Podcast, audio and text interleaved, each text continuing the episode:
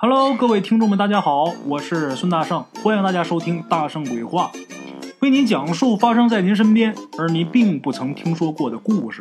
每天晚上，《大圣鬼话》与您不见不散。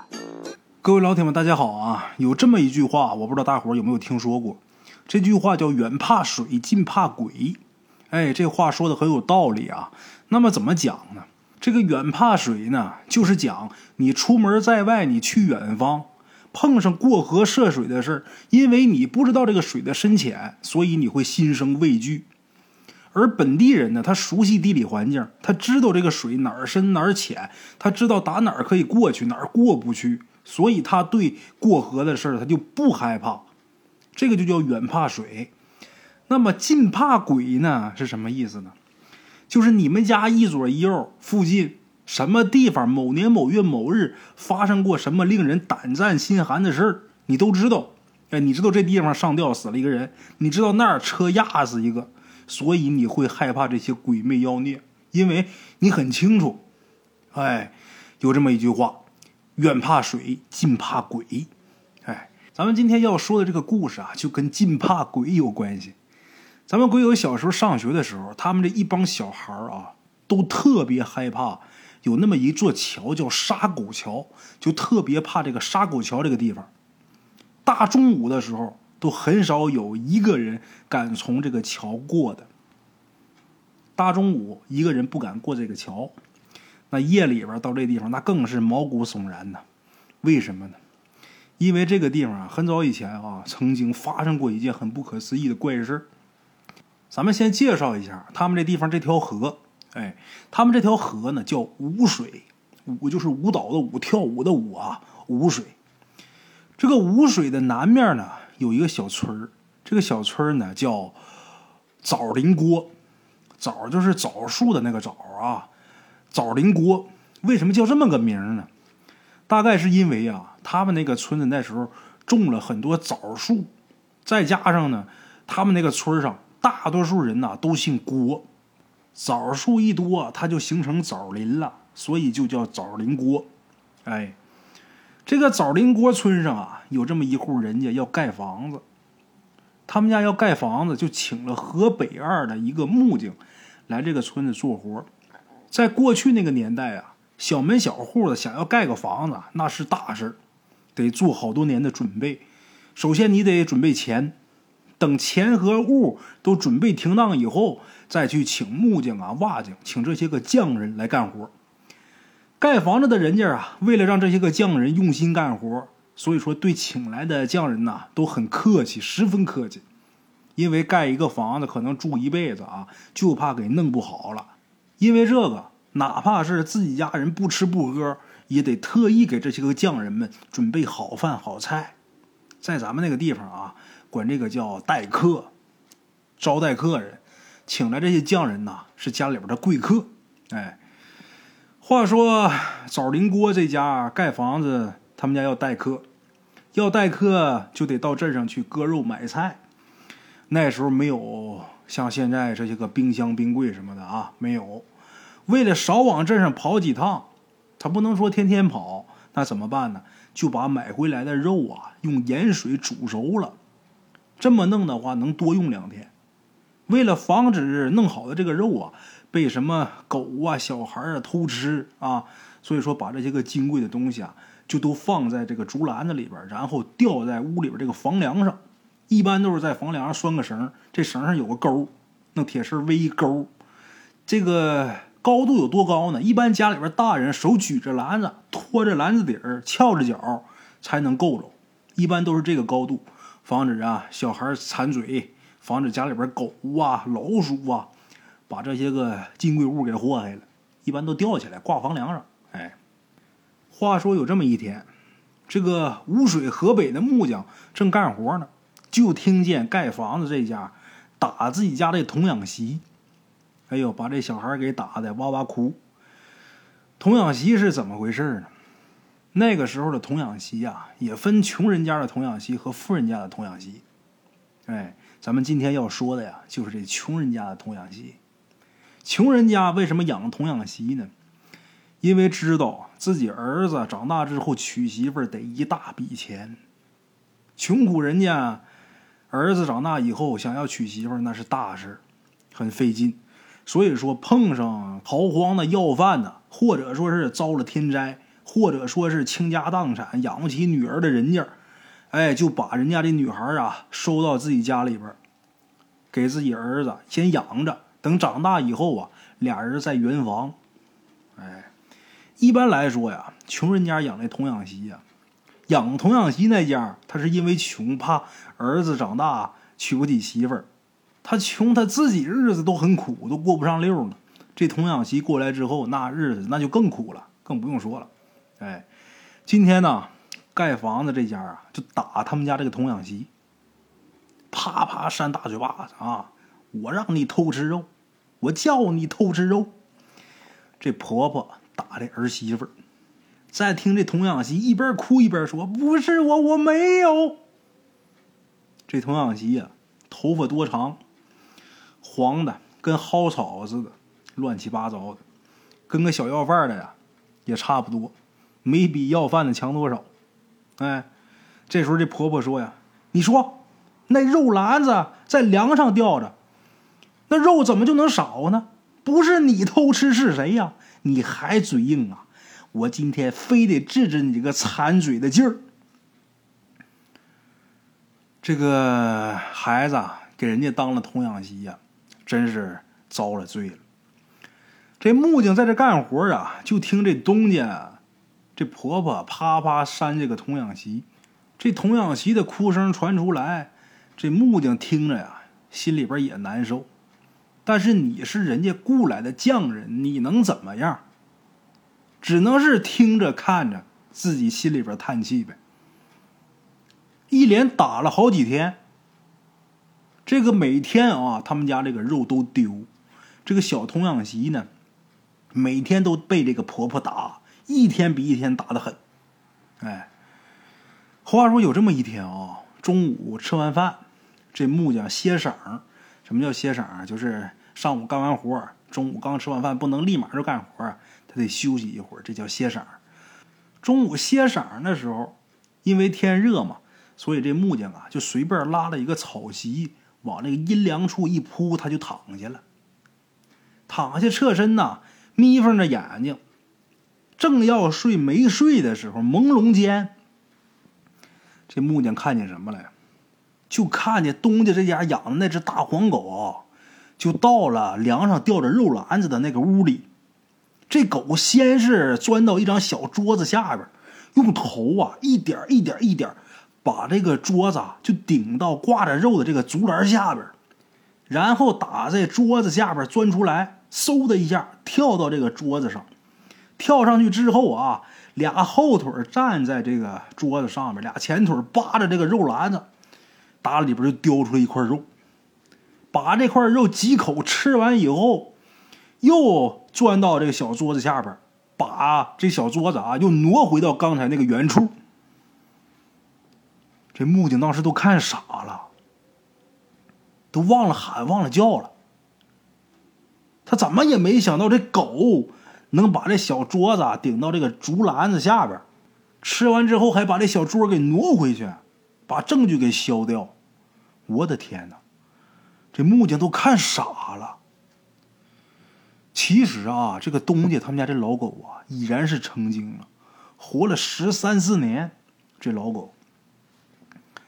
话说第二天啊，盖房子这东家这婆婆又因为丢了肉打这个童养媳，打这童养媳的时候呢，这木匠啊就跟这个东家这婆婆就说了：“你别打这孩子了，你们家丢那肉是那狗吃的，这狗怎么怎么怎么把这肉吃的，然后又怎么怎么把这个桌子啊又给挪回原处了，全说出来了。”这个木匠。跟这东家这婆婆说话的时候啊，那个狗啊，就恶狠狠的盯着这个木匠。木匠虽然说看到这狗盯着他了，但是他可没想到这狗能听懂人话。哎，这木匠跟这个东家说完这事儿，东家就把那屋里那小桌就给挪走了。打那之后啊，的确再没有丢过肉。这小童养媳呢，也少挨了不少打。等这个木匠活啊快干完了，有这么一天中午的时候，这木匠啊就躺这个草席上歇晌。那老狗啊，那天就很反常的，就过来趴到这个木匠的身边了，把这个前腿跟后腿啊都伸直了，就好像要跟这个木匠啊比比这个身子长短似的。这木匠也看着了，但是不理解这狗要干嘛。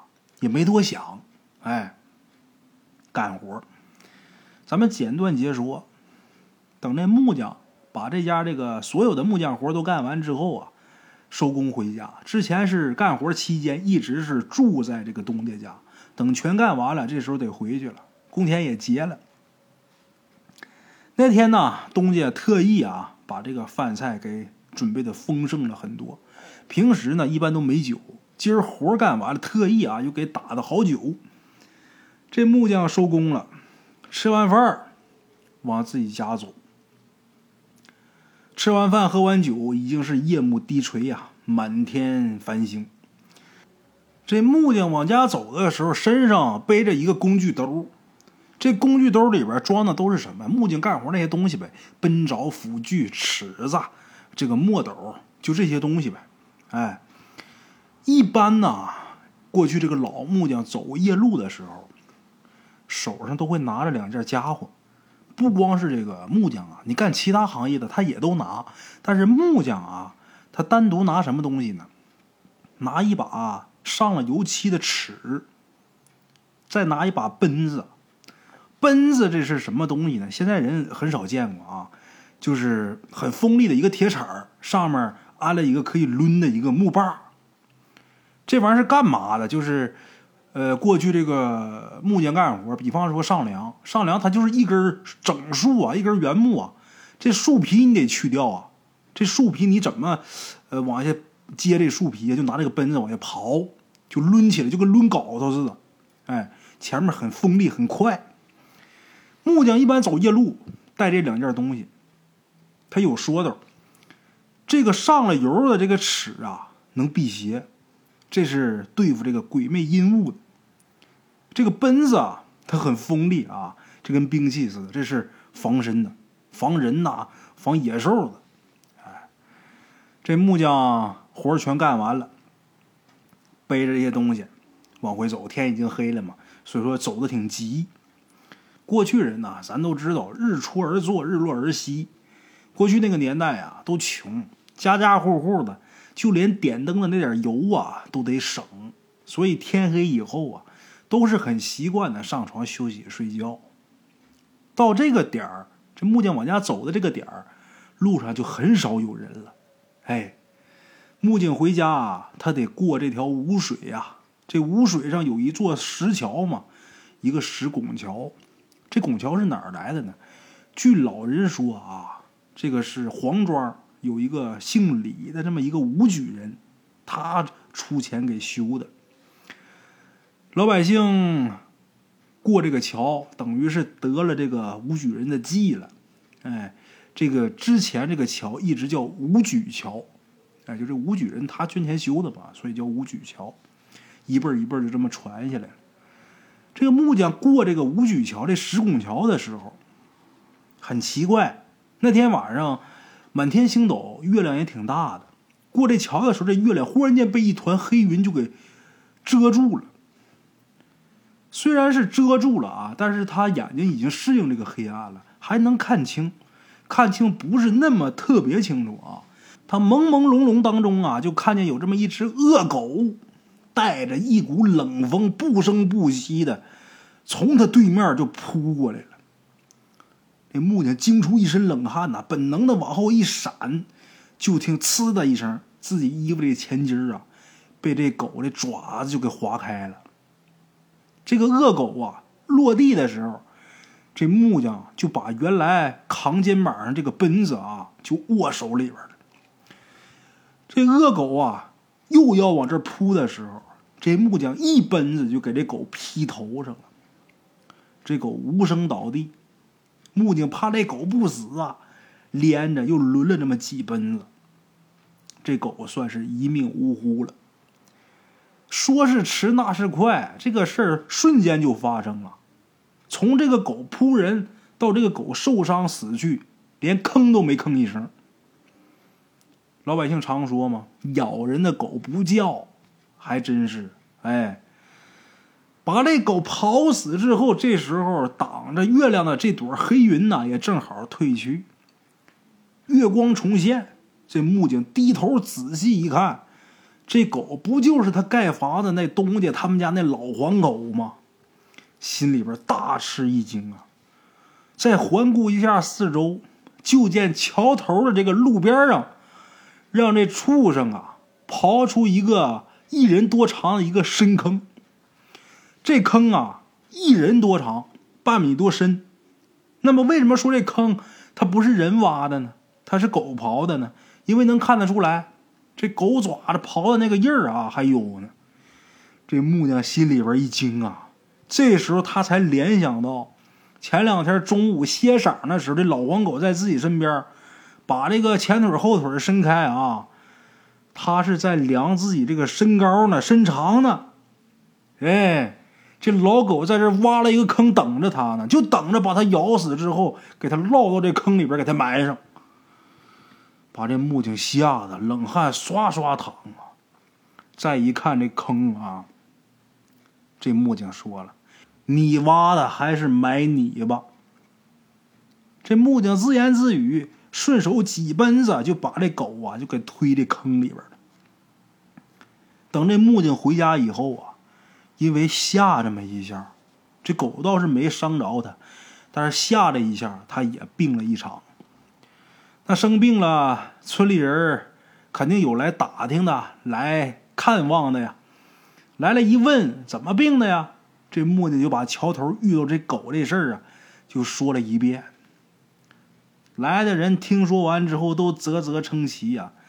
这种事儿那传的可快了，一传十，十传百，没几天，附近十里八乡的人都知道这事儿哎，还有好事的，特意去这个石桥桥头去看。一看，果不其然，老人都说呀，这个狗啊不是一般的狗，狗老成精了。为什么说它成精了呢？第一，它要是不是狗精，它不会把这桌子顶到那竹篮下边跳上去吃肉。它不是狗精，它吃完肉，它不可能把这小桌又挪回去。第三，它不是狗精的话，它听不懂木匠跟那个东家婆婆说话。他听不懂。第四，他要不是狗精，他不会先量一下这个木匠的身长，然后再计划着去刨一个坑。哎，这个狗精之说啊，不胫而走。过了一段时间呢，还有人跺着脚，指天指地发誓，就说呀，曾经在深夜的时候，远远的看见那个桥头上蹲着一只狗，那只狗啊，两只眼睛通红，跟灯笼似的。哎。也不知道什么人从什么时候把这石桥啊叫做杀狗桥，以前叫五举桥嘛，哎，这回叫杀狗桥，一直叫着叫着叫着，哎，这个五举桥再没人叫了。现在啊，所有人都管这个桥叫杀狗桥，一直到今天也是。所以咱们鬼友啊，打小就怕这个桥，对这个桥有阴影。还是回到咱们节目开头啊那句话，远怕水，近怕鬼，就是这个原因。你太了解这儿发生的事儿了，哎，什么地方出过什么事儿，包括这个事儿它为什么会发生，它整个过程、整个故事你都知道，所以你就害怕。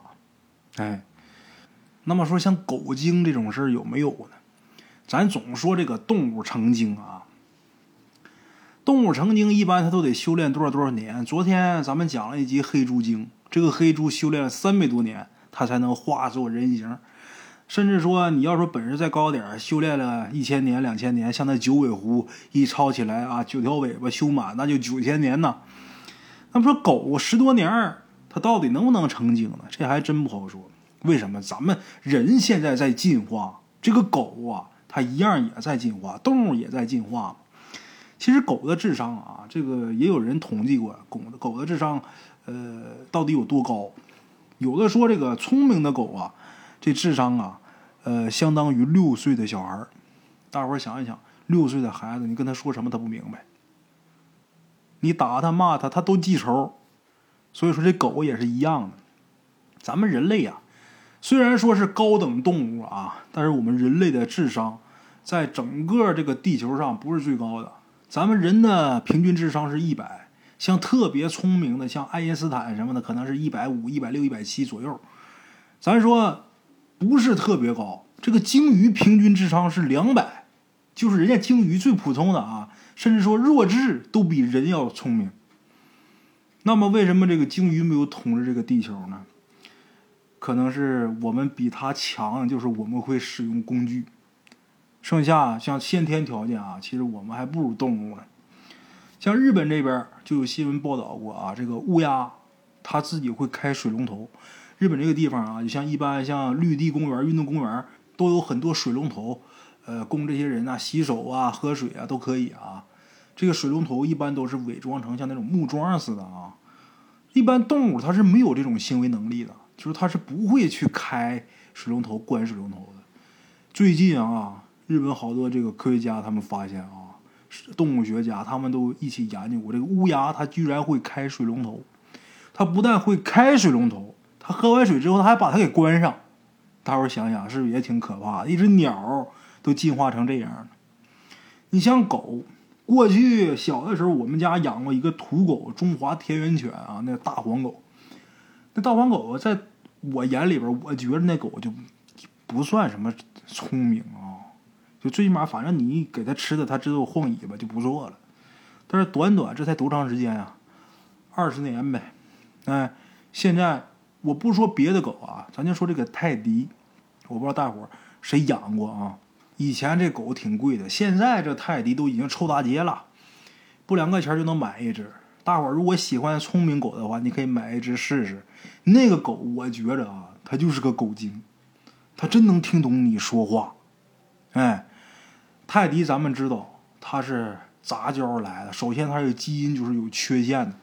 这狗身上本身就有一股有一股腥味儿啊，但是它那个智商啊，就跟普通的狗来相比的话要高很多。它不但能听懂你说话，它还有感情。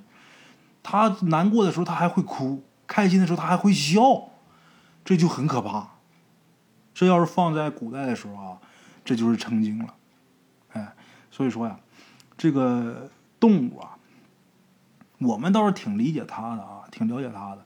但是，它到底能不能理解我们这个各种情感，还不好说。那么说，动物到底会不会记仇这个事儿？大圣，我觉得它一定会记仇。我记得曾经我看过哪个节目报道过，我忘了啊。咱还是拿这个鲸鱼说事儿日本人捕鲸，杀鲸鱼，你在日本能吃着鲸鱼肉，就包括超市里边都有卖这个鲸鱼罐头的啊，那一小盒合人民币五六十块钱。全世界哪儿都不杀鲸鱼，日本人杀鲸鱼。为什么全世界其他国家不捕杀鲸鱼呢？就因为鲸鱼智商很高。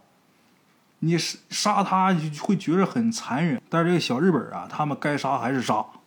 哎，哪个节目报道过我忘了，就说这个有这么一个捕鲸船，这捕鲸船啊，他曾经捕到一条鲸鱼，这个鲸鱼旁边啊还跟着一条鲸鱼，跟着那条就是这个呃这条大鲸鱼的小崽儿，这么一个小鲸鱼崽儿，把这个大鲸给抓上来之后。在甲板上杀的时候啊，这个小鲸鱼在这个海里边都看到了，而且他还记住了甲板上每一个人长得什么样，这个面貌全都记住了。这条小鲸鱼一直跟着这艘捕鲸船，这个捕鲸船到哪儿，它就跟到哪儿。这捕鲸船靠岸了，它就离这个海岸很近的地方在那等着。终于在一年以后。他成功的把当年在甲板上猎杀他母亲的那些人都给弄死了。他是把那艘船整个就给干翻了，全都给弄死了。其中好像就有一个活下来了啊，很幸运。所以说他把这个事儿，呃，是给了哪个节目的编导啊，还是哪部电影的编剧，我就忘了。反正是以一种节目的形式呈现给大家了。我曾经就看见过，哎。像这个狗成精这个事儿啊，之前我在直播呀，还是在节目里边，我曾经提到过啊，我记不太清楚了。之前也说过这么一个事儿，也是一个老狗成精。那老狗也是量人的身长短，但是那狗是叼着一个棍儿，叼着一个呃树干棍儿啊，就是这个高粱杆的棍儿，量这个人的身长短。今儿这是他自己啊，拿自己身子比着量。嘿，看来这个狗啊，都有当木匠的天赋啊，他都会测量嘛。好了啊，这个动物啊，它一定会记仇，会报仇的。所以说大家呀。尽量能不要去伤害这些个生灵啊，就尽量不要去。哎，咱们今天故事就到这儿，明天同一时间呢，大圣鬼话不见不散啊。边的茶楼，人影错落。用声音细说神鬼妖狐，用音频启迪人生。欢迎收听《大圣鬼话》。Hello，大家好，我是主播孙宇，吃完了饭，然后就回到自己的课室上啊。喜马拉雅、百度搜索“大圣鬼话”，跟孙宇、孙大圣一起探索另一个世界。那天山女子独守枯城，也只是感谢鬼友们，感谢鬼友们，感谢鬼友们一路陪伴。大圣鬼话，见字如面。欲知后事如何，且听我下回分说。